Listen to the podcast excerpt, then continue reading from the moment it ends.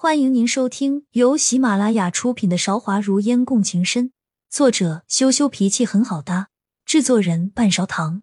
欢迎订阅。第八十章：久别故人。回去的时候还是做的赵韶义的龙辇，还没到宫门口，秋娘就说欢结玉已经等在门口了。梦烟心里不禁升腾起一股厌恶，他还真是阴魂不散。非要找着自己，也不知道到底是要说什么事情。下了龙年，欢结鱼的脸上有些焦急，见到只有梦烟一个人下来，舒了一口气。这个时候，脚抽筋肯定也是好了。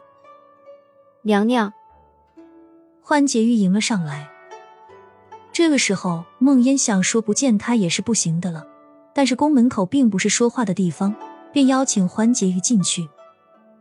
欢结玉三番两次来找本宫，肯定是有要事要说，不如先进去，拥个晚膳，怎么样？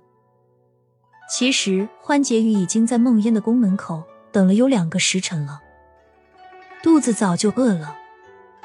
听到梦烟这样说，当然是立马就应承了下来。多谢娘娘的厚爱。梦烟不再管他，转身走进了寝宫，吩咐厨房的时候。还是按照的自己的规矩，估算着我们能吃多少就准备多少，不要铺张了。转身看向欢婕妤说：“欢婕妤不介意吧？”这句话相当有威胁性。欢婕妤连忙摆手说：“娘娘做的决定肯定是让人最满意的。”两个人坐在空荡荡的寝宫里，现在天气已经逐渐的热了起来。天还没有黑，树上就响起声声蝉鸣。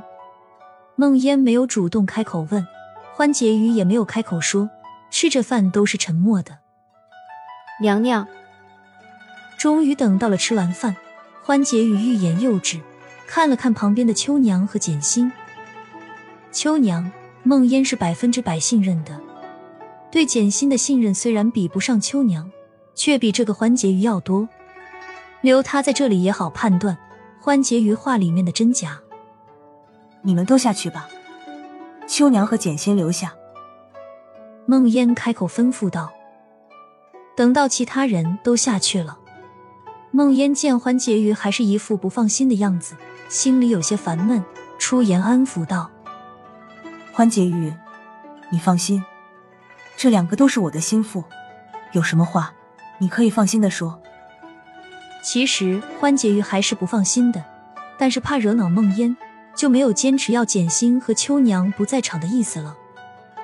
娘娘，臣妾有一事相求，还请娘娘为臣妾做主。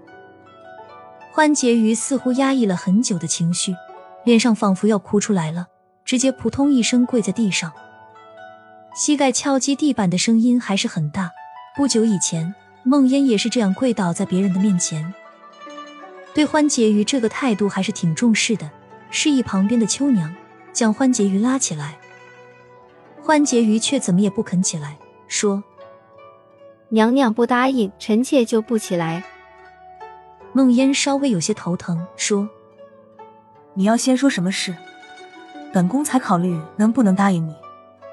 而且，我也不喜欢别人跪着跟我说话，你还是先坐下吧，这样本宫比较自在一点。”从小就没有居高临下的习惯，梦烟在自称本宫的时候还是有些生硬。这样说，欢婕妤才在秋娘的搀扶下坐回了凳子上。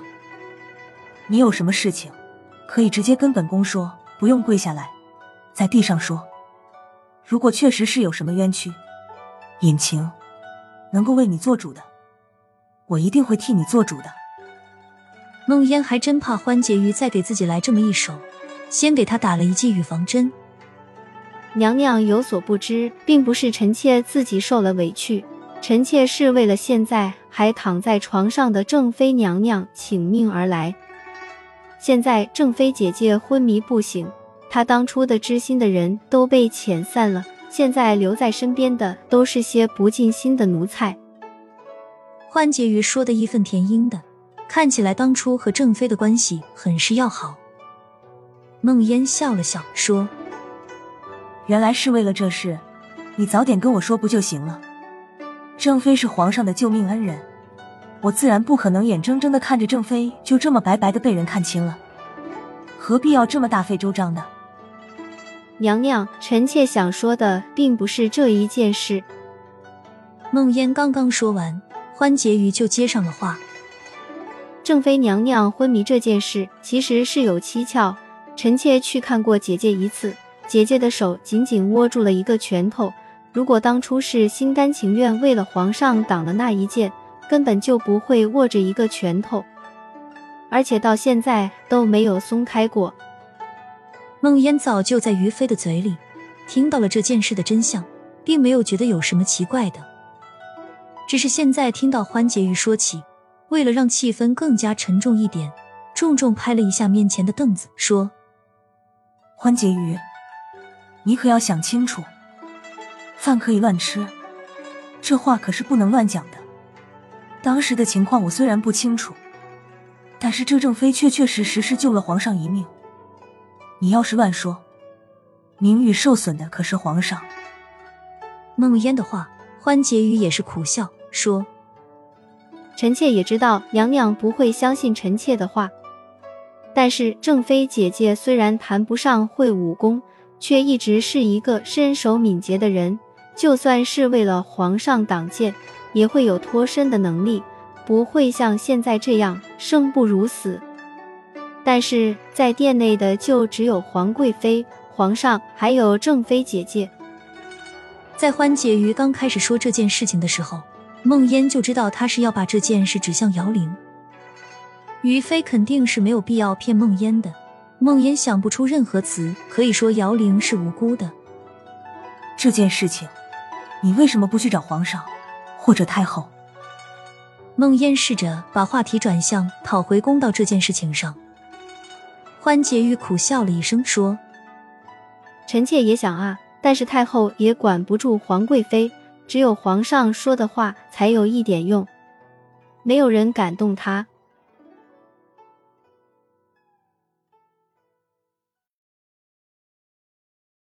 亲爱的听众朋友，本集已播讲完毕，欢迎您点赞、评论、订阅专辑，下集更精彩。